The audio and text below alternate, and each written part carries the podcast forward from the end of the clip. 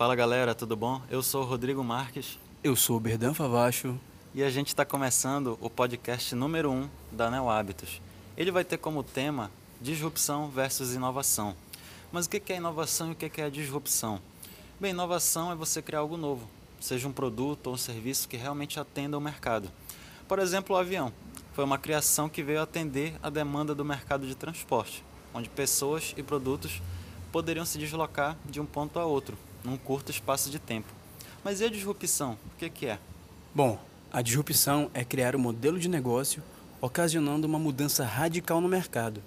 Aí você pode perguntar: ah, então o avião foi uma inovação disruptiva? Devo lhe dizer que não. O avião foi uma criação que veio auxiliar em um mercado já existente. Quando antes você só conseguiria ir de um país a outro de navio ou trem, hoje você possui um meio mais rápido e confortável.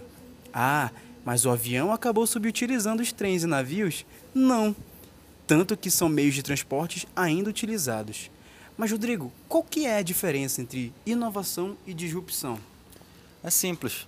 A disrupção, ela pensa em um modelo de negócio e, consequentemente, cria um novo mercado, enquanto que a inovação ela encontra uma forma de atender uma demanda já existente, seja através de um produto ou um serviço, não necessariamente mudando o mercado ou criando um novo mercado.